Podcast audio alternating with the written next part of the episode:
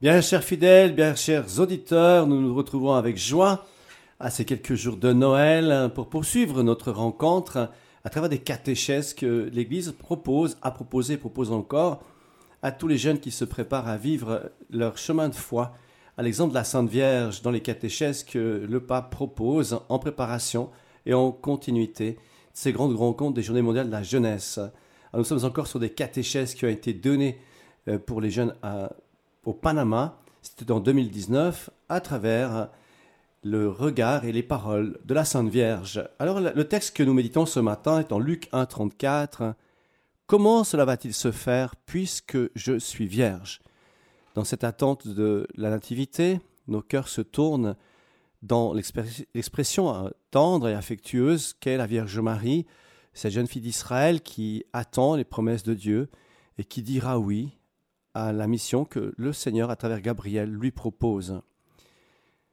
Donc que, les fidèles nous proposent cette catéchèse, que les jeunes et les fidèles apprennent qu'ils doivent tendre et appliquer toutes leurs facultés à plaire au Seigneur, comme la Sainte Vierge, par la chasteté et à penser, dire et faire ce que nous lisons dans l'Évangile, que la Vierge a pensé, dit ou fait, par le mouvement de cette vertu.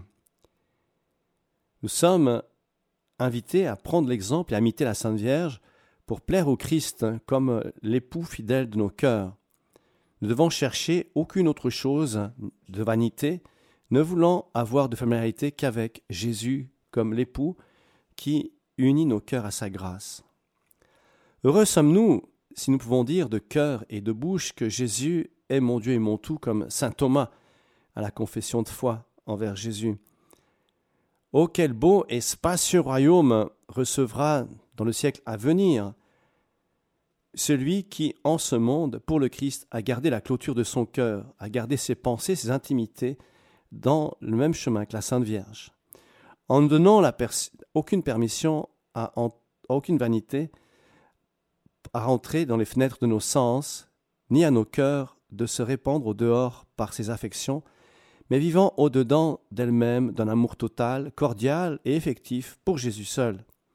Pour avoir plus parfaitement cette chasteté, il nous faut fuir l'oisiveté, les excès de la table, les relations et les conversations inutiles. Une ascèse, un exercice que, exigeant. Pensons comme encore en entendant ces, paroles de, formation, combien ces, ces chemins sont exigeants puisqu'ils s'adressent principalement la jeunesse. Et si nous prenons des bons départs dans la vie, si nous savons maîtriser nos sens par les pensées de nos cœurs orientés avec la grâce de Dieu dans sa volonté, nous trouvons cette liberté extraordinaire de donner au Seigneur. Donc il nous faut chercher et s'étudier, s'analyser à plaire au Seigneur, lequel est toujours désirable de nous donner les lumières pour que le bien soit accompli et que le mal soit évité dans nos vies. Alors comment plaire à Dieu? Première étape qu'on peut se poser la question.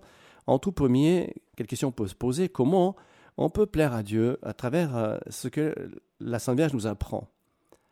Il faut la regarder particulièrement en cet épisode de sa vie qu'est l'Annonciation, attendre et appliquer toutes nos facultés affectives et raisonnables, c'est-à-dire euh, ce qui touche à l'amour et à l'intelligence dans nos cœurs, l'amour qui nous fait choisir, un bien plus grand l'intelligence qui nous donne de correspondre à ce qui glorifie Dieu. Comment plaire à Dieu? Comment tendre à toute notre vie de manière à ce que tout soit en nous ajusté à ce que Dieu veut pour notre bonheur, ajusté à son amour, à sa vie, en vivant bien sûr le décalogue, le double table de la loi, les dix commandements, de l'amour de Dieu et du prochain.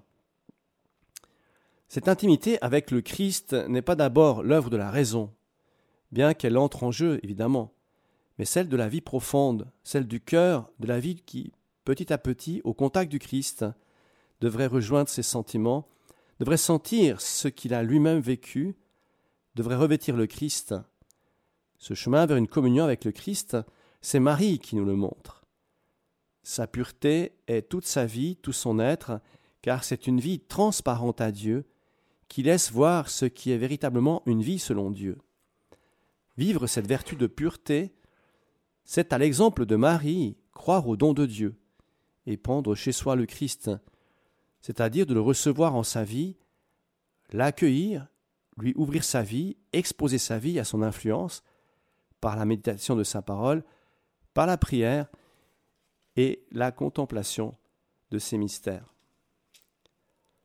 Par la réception des sacrements, c'est une vie ouverte sur la vie d'un autre en soi, la vie d'un autre qui, dans le secret de mon être, travaille ma vie, la construit, la transforme invisiblement.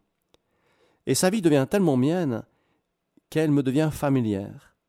Cette secrète familiarité avec le Christ ouvre en moi une nouvelle manière de voir la vie, de la vivre, non plus d'une manière fermée sur moi, centrée sur le seul souci de moi-même, mais sur lui et ce qu'il désire pour mon vrai bonheur. Considérons que la Sainte Vierge, puisqu'elle est Immaculée Conception, vient de la fêter euh, le, 8 décembre dernier, est dans l'impossibilité de se détourner de Dieu, puisqu'elle est toute préparée comme un miroir de la lumière du Verbe à venir. À la différence qui est la nôtre, c'est que nous sommes toujours tentés à nous considérer en premier avant de nous ouvrir totalement, pleinement à la confiance en Dieu. Et certainement ce qui limite cette pureté du cœur, c'est que dans la fragilité de nos êtres, nous n'avons pas suffisamment confiance en Dieu. Et cette prière du cœur de Jésus, cette prière de la confiance, elle nous établit dans, dans les sentiments que Dieu a toujours eu pour la Vierge Marie. Parce qu'il l'a préparée de toute éternité après la chute d'Adam et Ève en Genèse. Il a promis que la nouvelle génération, la nouvelle Ève, écraserait la tête du serpent et que le mal n'aurait plus de prise sur euh, l'âme de celui qui est consacré et confiant en la vie du Seigneur. Et la Sainte Vierge, elle est justement ce reflet de pureté intérieure qui, face au grand mystère, elle, bien sûr, elle, sera troublée. Imaginez, vous faites votre prière et puis l'ange vous apparaît pour vous donner une mission assez extraordinaire. La Sainte Vierge, elle est très, très, très surprise. Mais dans cette lumière de son cœur, vu qu'elle est préparée pour ce mystère, elle rentre dans ce dialogue très confiant, puisqu'elle est pénétrée de la parole de Dieu et du désir qu'advienne en elle le plan du salut. Ce que Dieu fait pour la Sainte Vierge Marie, cette pureté qu'est la Vierge Marie, celle qui va garder ces événements dans son cœur, c'est pour nous que le Seigneur l'a préparée. Elle est tout près de nous, elle est auprès de Dieu, elle est la mère de Dieu, puisqu'elle est par euh, l'offrande de sa vie, celle par qui le Verbe prend la nature humaine. Mais cela, encore une fois, c'est pour nous, pour notre liberté, notre bonheur et notre salut. Donc voilà, le souci que nous avons, le premier souci que nous avons, c'est de garder cette pureté, ce souci de soi qui doit devenir un, souci de toi, un soi qui est tourné vers toi de contemplation, toi du Seigneur. Toi, tu es en moi, Seigneur. Il faut prendre soin de soi, c'est évident, mais peut-être que là, on pourrait faire un petit, une petite digression. Dans, le monde actuel, ce souci de soi, le bien-être, le wellness dans l'existence en tout point de vue, prend une proportion tellement exagérée qu'elle nous détourne de, ce moi profond de relation avec le Seigneur qui, qui veut euh, notre profonde liberté. Bien sûr, il faut prendre soin de soi, il faut avoir une vie équilibrée en tout point de vue, il faut bien dormir, manger des bonnes choses, pas trop bonnes avant Noël, pas trop sucrées quand même, pour que les temps de fête soient un temps de grâce. Mais il faut accorder du temps à la lecture de la parole de Dieu, quotidiennement, une prière profonde, accorder nos vies, bien sûr, avec le chapelet, qui est la route très simple, qui nous fait vivre l'évangile tous les jours. Mais il faut considérer un temps important le matin pour nous tourner vers le Seigneur et garder ces paroles de ce jour, pour nous conduire chaque jour plus près du royaume. Bon, ce souci de soi peut devenir envahissant si on considère que le moi et, le bien-être de mon corps, de, mes valeurs, soit, ma valeur matérielle soit trop établie. Eh bien, je vais peut-être me disperser et perdre cette pureté du cœur. Donc c'est un peu une règle de vie qu'on se propose toujours, un équilibre, mais qui est, très, qui est favorable. Ce n'est pas au-delà de nos forces, c'est justement pour que l'on trouve plein épanouissement en tout ce que nous avons à vivre.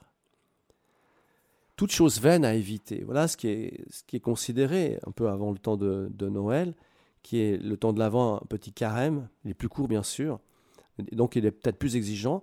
Parce qu'avant de recevoir des nouvelles grâces, il faut nous préparer intérieurement à admirer déjà ce que Dieu, à reconnaître ce que Dieu a fait, le soin qu'il a pris de nous accompagner, et puis de nous disposer à espérer, en espérant, des grâces plus grandes encore pour cette fidélité et cette pureté intérieure qui consiste à tout voir dans le regard de Dieu à travers les, lentilles lumineuses que sont les yeux de la Sainte Vierge. Donc le souci premier, c'est-à-dire de se détourner de soi pour que le Christ pense toujours, que nous pensions toujours la pensée du Christ en nous. 1 Corinthiens 2,16 nous dit Paul, la pensée du Christ, c'est nous qui l'avons. Ayez les pensées, les sentiments qui sont dans le Christ Jésus, lui qui n'a pas revendiqué le, droit qu'il égalait à Dieu, mais s'est anéanti, abaissé, prenant la condition de notre nature humaine jusqu'à la mort pour la transformer dans sa résurrection et dans sa gloire. Donc comment nous oublier dans cette condition humaine? Comment ne pas nous laisser anéantir dans, ce désir euh, qui, consisterait à, nous oublier? Ce sens de l'oubli de soi est justement pour euh, considérer Dieu. Il faut s'oublier soi-même pour euh, que le Christ soit la force de nos actes. Donc le Seigneur ne veut pas nous couper de, nos relations profondes avec nous-mêmes, de nos sentiments, de tout ce que nous aimons vivre et faire, mais il veut les habiter pleinement de sa présence. Tout ce que nous aimons, tout ce que nous sommes, toutes les qualités de notre vie, tous nos talents, le Seigneur les apprécie et en tout ce que nous vivons, il nous accompagne, il est toujours présent. Et voilà pourquoi c'est important de se soucier de cette présence, de veiller sur cette présence, c'est parce que en pensant trop à soi, on pourrait oublier Dieu, et en pensant trop à soi, on s'ennuie soi-même. Cela peut même advenir dans la prière. Dans la prière, je me considère moi comme le centre de la rencontre avec une présence devant le Seigneur. Eh bien, ça peut être ennuyant assez rapidement. Mais si la prière consiste à garder l'Évangile, à prendre des scènes de, de la vie du Seigneur au quotidien, eh bien, je vais chercher euh, petit à petit, et c'est le Saint-Esprit qui fera cette œuvre en moi, pour que je puisse l'imiter et refléter dans la simplicité de mon existence cette grandeur de l'amour de Dieu. Il s'agit d'aimer selon Dieu et non selon soi, aimer comme Jésus nous aime, nous perdre sans perdre l'autre, nous perdre en lui sans se rechercher. Alors j'ai évoqué le bien-être, le wellness, mais il y a une chose qui, peut nourrir que uniquement l'orgueil plutôt que l'humilité d'une offrande de vie. L'instant où l'on se recherche, on cesse d'aimer, disait sainte Thérèse d'Enfant Jésus à une de ses novices. Si on cherche soi-même, si on cherche son intérêt, eh bien on peut perdre le sens profond du don de soi. Alors le sens de ce souci de soi pour toi, toi Seigneur, toi mon frère, eh bien vient uniquement de la grâce. Mais cette disposition de la grâce vient de l'ordre d'une bonne volonté. La volonté qu'on trouve dans notre Père d'accomplir pleinement ce que Dieu attend. Donc vivre la vertu de pureté, c'est vivre une relation préférentielle avec le Christ. Se poser la question, peut-être dans la difficulté, euh, c'est plus simple parfois de, se tourner vers Dieu dans l'épreuve, de se poser une petite orientation intérieure qui consiste à dire mais qu'est-ce que tu fais Jésus Tu ferais Jésus à ma place? À quel moment euh, de cette difficulté, Seigneur, dans quelle manière tu peux me, soutenir de cette difficulté? C'est une prière qui, va couler, qui va nourrir et, illuminer notre, nos actions. Donc cela demande à engager la volonté, c'est-à-dire son cœur, son courage, à décider de vivre la pureté en posant des actes infimes d'amour. Je viens de l'évoquer. Par un exemple maintenant, en un moment de combat, de tentation, pour témoigner à Dieu un peu d'amour, s'obliger à un petit renoncement. On a facilement, on a la parole facile dans, l'opposition, et on cherche souvent dans les dialogues, même en personne d'église, à trouver raison de tout et avoir raison de tout. Et là, ça consiste aussi dans, cette attitude orgueilleuse d'avoir un, réflexe, un retour de silence en soi, pour se détourner de soi et de se poser un acte contraire à l'objet de la tentation. Là, j'évoque la dureté du cœur dans un dialogue où on voudrait vraiment avoir raison. Mais ce qui compte, c'est que même dans les dialogues qui, qui seraient vrais dans nos pensées sur l'Église, il y a euh, à chercher surtout la communion avec qui je partage, avec qui je dialogue, avec qui j'ai besoin surtout d'écouter. Donc, dans les petites difficultés qu'on rencontre, eh bien, un petit sacrifice, Sacrifice en latin veut dire faire du sacré. C'est intéressant. Ça voudrait dire sanctifier euh, par l'opposition de ce qui me tenterait. On a beaucoup insisté sur la, vie des enfants, sur la 16 avec les sucreries. Mais c'est intéressant, euh, la question de la nourriture, parce que si nous sommes capables de nous donner quelques renoncements sur, sur la nourriture des bonnes choses, premièrement, il faut apprendre à apprécier, à aimer les bonnes choses, surtout pour les jeunes générations qui mangent euh, du ketchup et du McDonald's. C'est un peu toujours pareil, les fast-food. Donc apprendre à aimer ce qui est bon, à goûter de tout, à manger doucement, à boire son pain et à manger son eau, comme dirait le père Slavko, avec profondeur pour euh, accomplir la parole de, Paul aux Romains, que tout ce que je vis, que je mange, que je boive, que je dorme, que tout soit dans la gloire de Dieu. Donc voilà que la tentation, faire un petit sacrifice, c'est rendre sacré cet événement, cette tentation qui pourrait euh, brièvement me nuire, mais elle n'est pas complètement, elle va pas m'anéantir cette tentation. Mais voilà, c'est rendre sacré euh, une tentation qui pourrait m'éloigner du plan de Dieu. En d'autres termes, un acte qui est réservé pour Dieu. Et ça, c'était tout intérieur. Mais ça devient une qualité assez exemplaire. Si on l'apprend très jeune, on arrive toujours à, à chercher à comprendre dans le dialogue avec les autres et avec Dieu que l'autre m'enseigne et que le Christ est présent. Et quand on traverse un moment de grande solitude, plutôt que de se précipiter vers les consolations de la terre, la nourriture, la musique excessive, le bruit, les distractions de toute espèce, les plaisirs. Accepter ce temps de désert comme un espace unique et privilégié pour se tourner vers le Seigneur. Combien de rendez-vous manqués avec Jésus parce que je meuble toutes mes solitudes avec des tas de compensations creuses qui finalement me laissent encore plus seul, car Dieu seul comble le cœur. Dieu seul comble le cœur. là, je voudrais faire un petit par rapport à cette tentation qu'on a maintenant avant Noël. C'est la course effrénée pour les cadeaux de Noël. Non, non. D'accord. Victoria me dit que c'est pas vrai. D'accord, c'est pas vrai. En fait, c'est ce que j'entends un petit peu dans les médias ou ce que je vois, les Black Friday, il faut absolument acheter quelque chose. Bien sûr, il faut faire un cadeau, mais il faudrait les faire plus simplement. Je ne suis pas contre les magasins, bien sûr, mais on y perd un temps assez considérable et c'est un affolement euh, que j'aimerais trouver avant Noël. J'aimerais trouver cet affolement devant, euh, sur les parkings de nos églises et, devant nos statues et nos euh, présentoirs de lumignon. Imaginez que si nous avions le même désir, si vous allez le samedi dans, les grandes surfaces, c'est comblé. Avant Noël, on va ouvrir encore jusqu'à tard, au dernier moment, parce qu'il faut ramener quelque chose qu'on aurait oublié d'offrir. Mais ce qui est plus important dans ce temps-là, c'est de consacrer plus d'espace à la prière, à la lecture, et puis d'être présent aux autres, plutôt que... Parce qu'un cadeau dans la... Bon, voilà, je n'ai pas, de, pas de, conseils plus, plus, loin à vous donner. Euh, mais il y a quelque chose de, cet ordre-là, à réfléchir dans, dans l'avant-Noël, ce qui est important dans cette étape. Le Seigneur vient avec des grâces innombrables, ce n'est pas le Père Noël, ce n'est pas le Saint Nicolas, il vient avec le Saint-Esprit nous rappeler qu'il nous a sauvés. Il vient petit, il vient humble, et la Sainte Vierge a compris cela. Et pourquoi elle est si importante, la Sainte Vierge, dans cette pureté du cœur? Parce que Marie va nous guider dans ce qui est nécessaire, dans ce qui est plus grand pour notre vie. Et à vous qui écoutez maintenant, ce qui est plus grand pour notre vie le devient pour les autres. Et nous portons ainsi une présence qui, qui est celle de Dieu pour l'autre. Et c'est Dieu qui le fait. Mais de l'autre côté, c'est la volonté orientée à ce que Dieu veut me donner de plus grand. Et j'ai une responsabilité chrétienne de garder, d'arriver dans ces jours de Noël avec euh, une réserve d'amour pour, pour le Seigneur, en ayant accordé du temps. Et vous me direz, l'abbé, il est un petit peu, il exagère un petit peu. Évidemment, il exagère toujours, l'abbé. Mais ce serait joli de voir les parkings des églises et puis les, les, gens à genoux les uns derrière les autres, attendre. Vous imaginez s'il fallait attendre euh, au confessionnal comme il fallait attendre aux caisses euh, des grandes surfaces. Vous voyez un peu la scène, c'est beau, non? Magnifique. C'est magnifique, hein? Il faut rêver comme ça un petit peu. Hein dans pur de tout bien.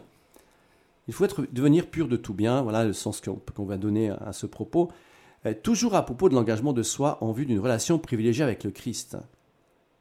Ne recherchez que ce qui peut être agréable au Christ.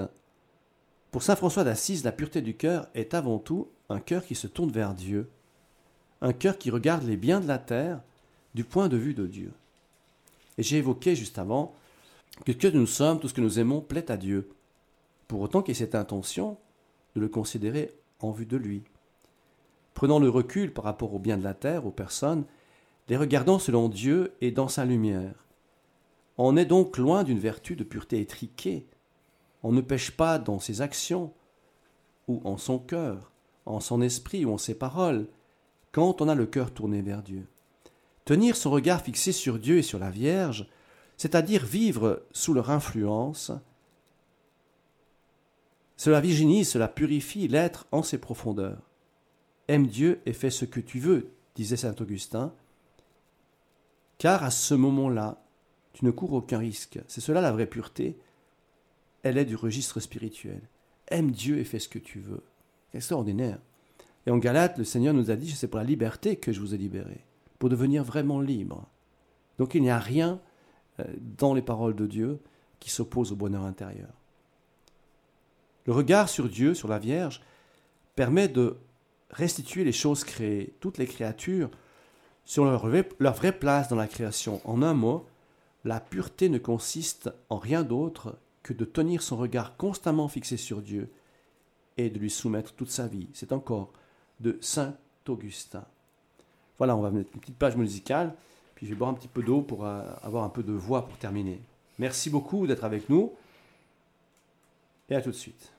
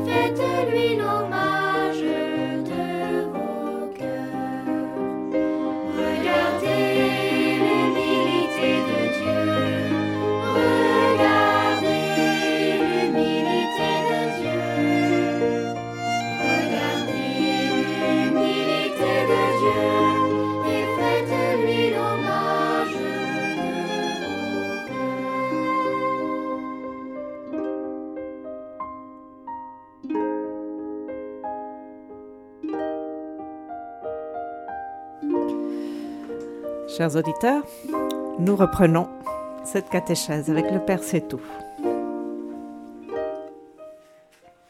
Voilà, merci de, revenir avec nous. Je rappelle euh, cette profonde hein, communion que, nous avons à vivre avec, euh, avec la foi, à travers la Sainte Vierge, et en même temps, je, souligne cette exigence que, ces catéchèses offrent, elles sont destinées à la jeunesse. Voyez combien l'Église, le pape, souhaite un monde complètement nouveau, un monde qui reflète la sainteté de Dieu en tout temps. Et le pape François est très pertinent sur cette sainteté au quotidien, cette sainteté de ceux qui vivent autour de nous. Et puis nous pouvons alors, bien sûr, y accéder assez rapidement en prenant la Sainte Vierge comme modèle de vie. La Sainte Vierge nous rappelle ceci, comment cela va-t-il se faire? Je ne connais pas d'homme en Luc 34. Et puis avec euh, Matthieu, dans les Béatitudes, en 5.8, Heureux les cœurs purs, ils verront Dieu. En Colossiens 3, 5, si donc vous êtes ressuscité avec le Christ, recherchez les réalités d'en haut. C'est là que le Christ, assis à la droite de Dieu, Pensez aux réalités d'en haut, non à celles de la terre. En effet, vous êtes passé par la mort, et votre vie reste cachée avec le Christ en Dieu.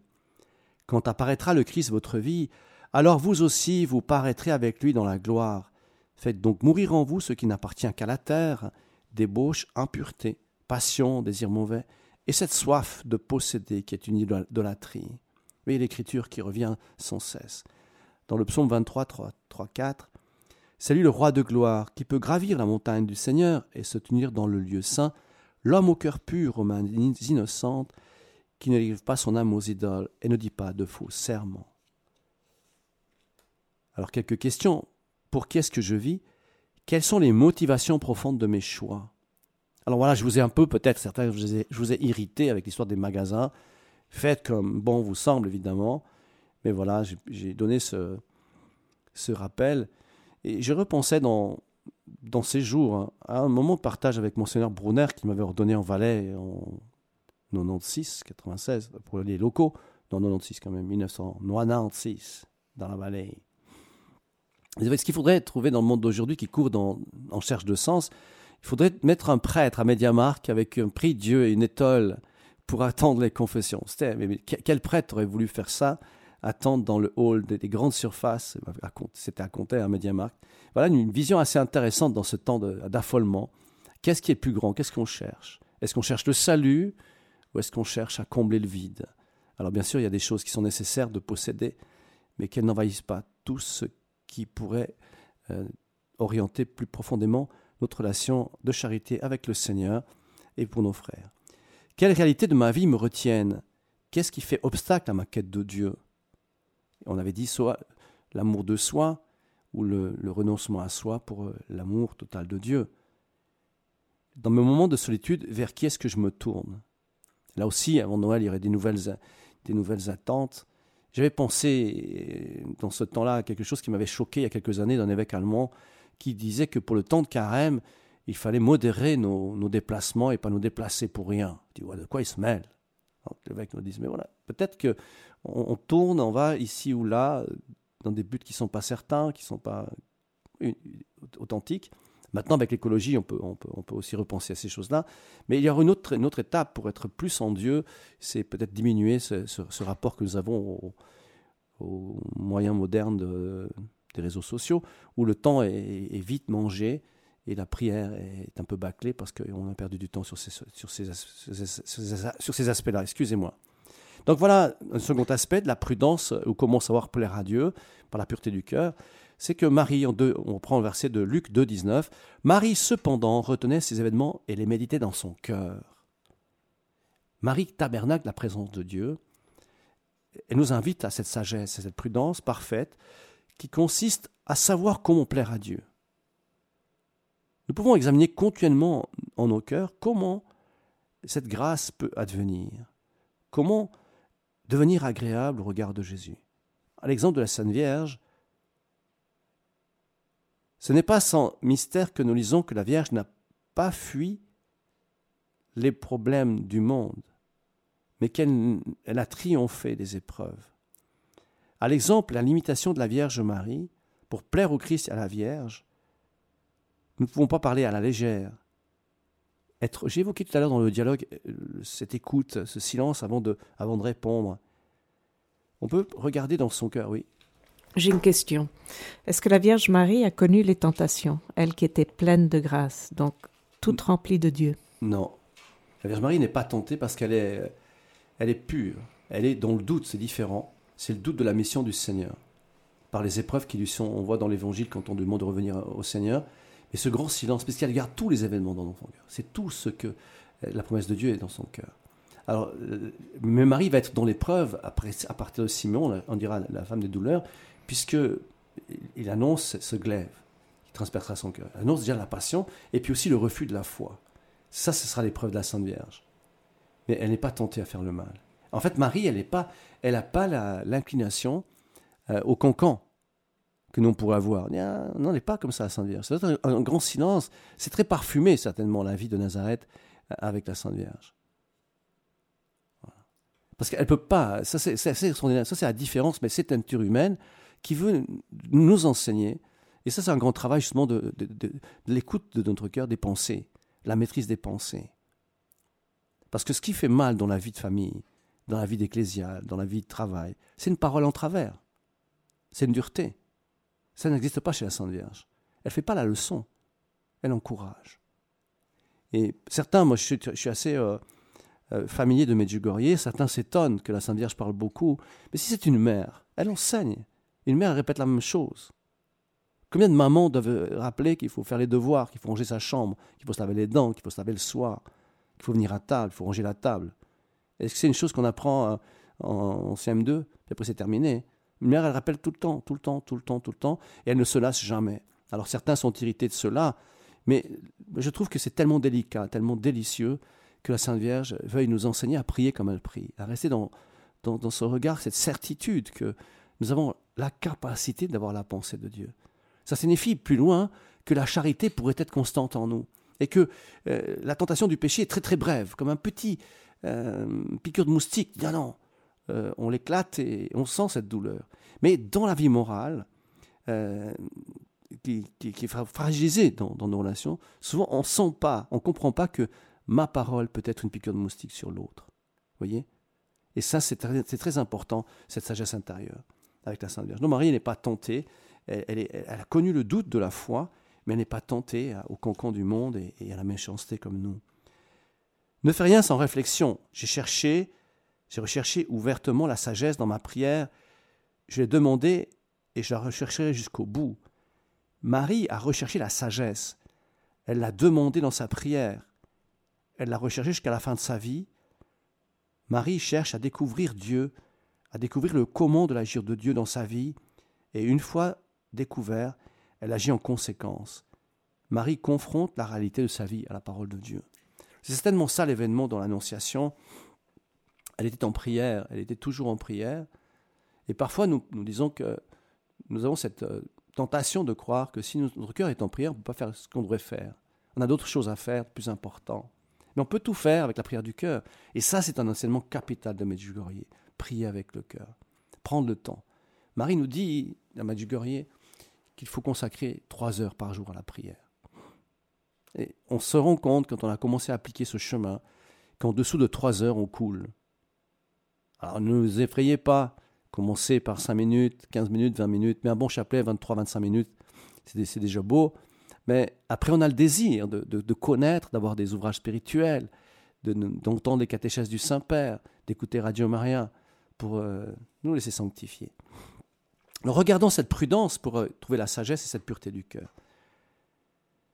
Elle évoque en premier lieu la sagesse, c'est-à-dire la capacité de lire les événements et d'agir à la lumière de Dieu.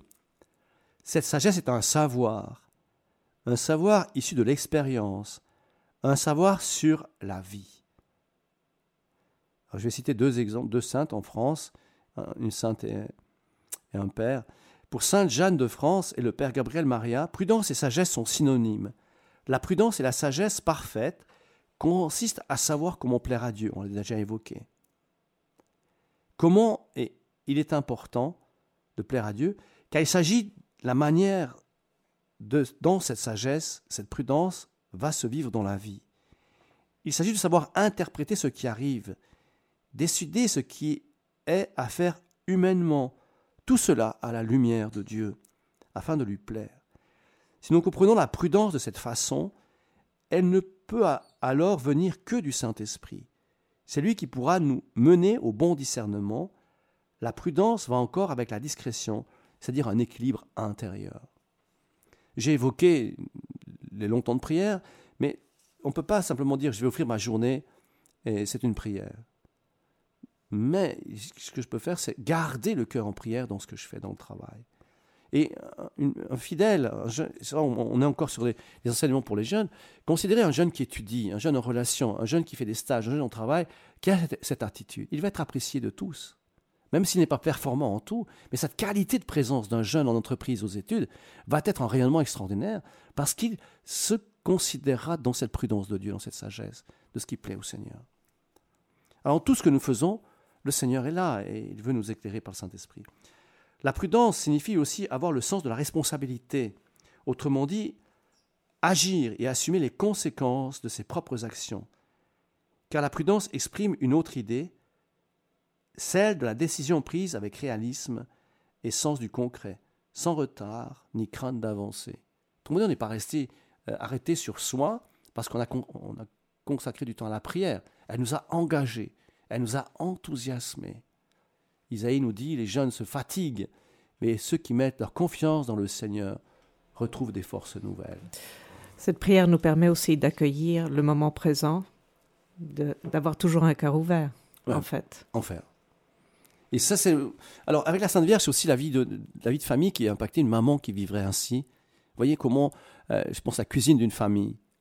Je dis pas que les mamans sont dans la cuisine, mais le lieu de rencontre, parfois, c'est plus la cuisine que, que le salon.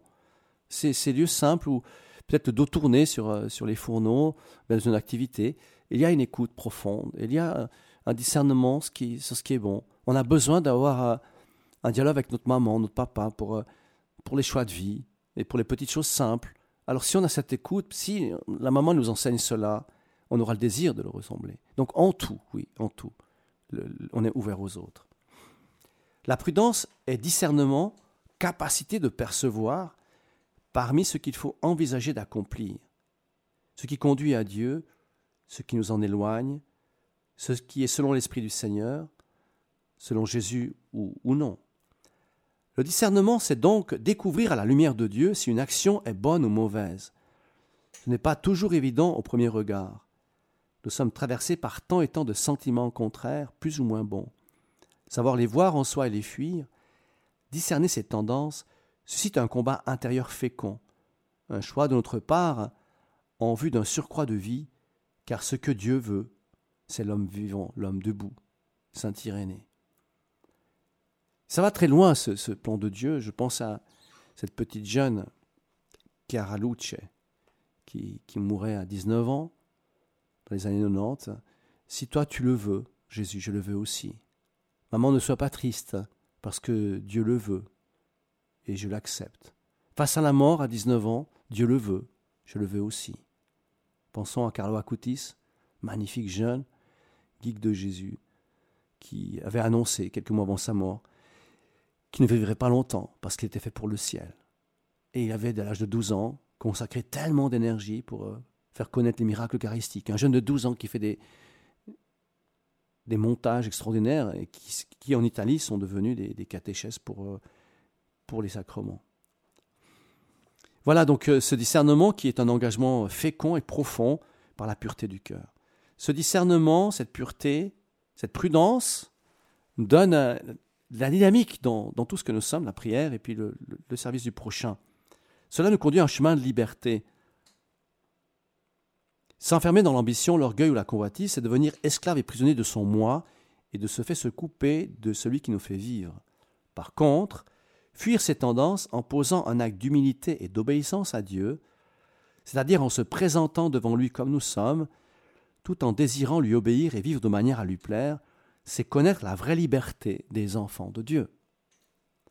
Discerner, c'est aussi essayer de voir si une action par ailleurs bonne est opportune.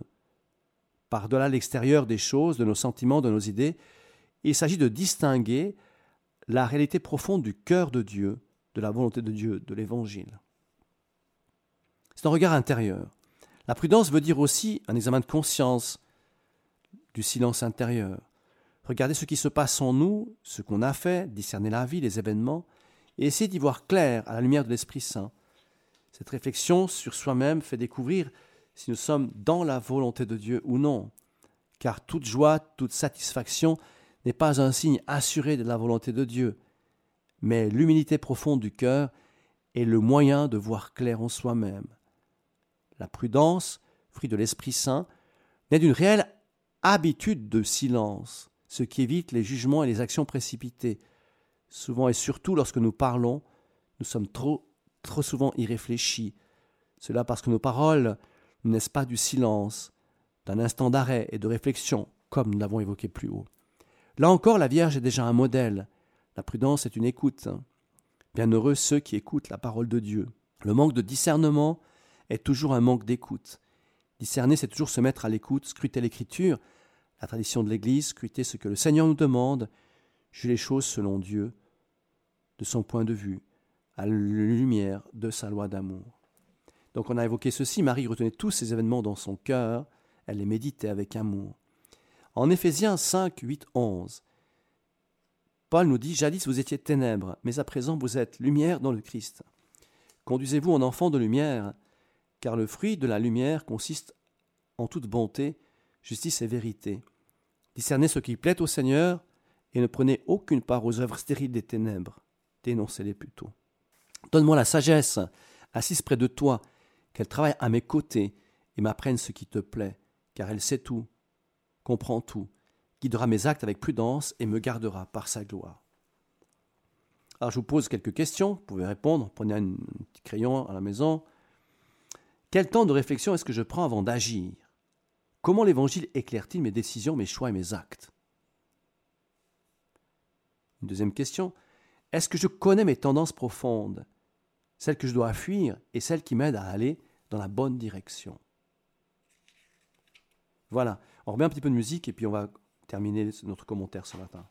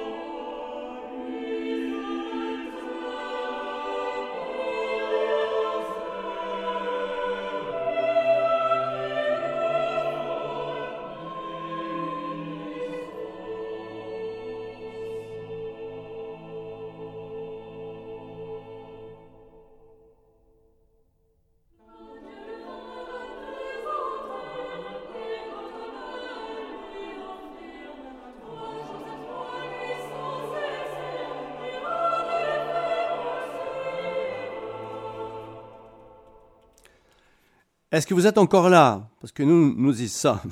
Voilà, revenons sur l'écriture, sur ces questions que je viens de vous poser.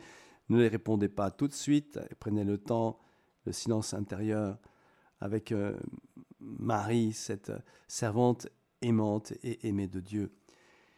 La pauvreté du cœur. Pour conclure, l'Écriture présente souvent l'humilité comme une expérience de la pauvreté en esprit. Bienheureux les pauvres de cœur, déclare le Christ dans les Béatitudes. L'humble, le pauvre, est celui qui n'a rien par lui-même, mais qui attend tout de Dieu. C'est l'expérience de la pauvreté spirituelle, de ce dénuement, non pas matérialisé, mais de notre être face à Dieu, cette prise de conscience que sans Dieu nous ne sommes rien. La Vierge Marie est l'héritière de cette expérience spirituelle. Ce que les psaumes disent de la prière des pauvres se résume dans le Magnificat. C'est le cantique de la Vierge humble et pauvre. Le Magnificat est la charte de l'humilité. Loin d'écraser, Dieu libère, nous fait monter en lui. La vraie grandeur est là, elle est en Dieu. Donc il s'agit, dans cette pauvreté du cœur, cette pureté intérieure, cette sagesse, cette prudence, de se laisser conduire par le Saint-Esprit, pour nous aider à suivre la Vierge sur l'humble chemin de la vie. Nous donnons quelques exemples pris dans l'expérience de tous les jours. Par exemple, nous aimons tous être loués, alors qu'au paraître le texte oppose la vie cachée. Apparaître devant les autres, Marie reste cachée. Autre exemple, Marie dit à l'ange que tout m'advienne selon ta parole. Accepter d'être conduit par la parole d'un autre, ne pas dire nécessairement j'ai tort, il ne faut pas croire que cette humilité me demande de toujours dire je me trompe, je dis des bêtises, mais dire je préfère ta parole, je me mets en retrait et je laisse la parole de Dieu prendre la première place, et accepter de ne pas toujours imposer sa parole, son jugement, ses idées.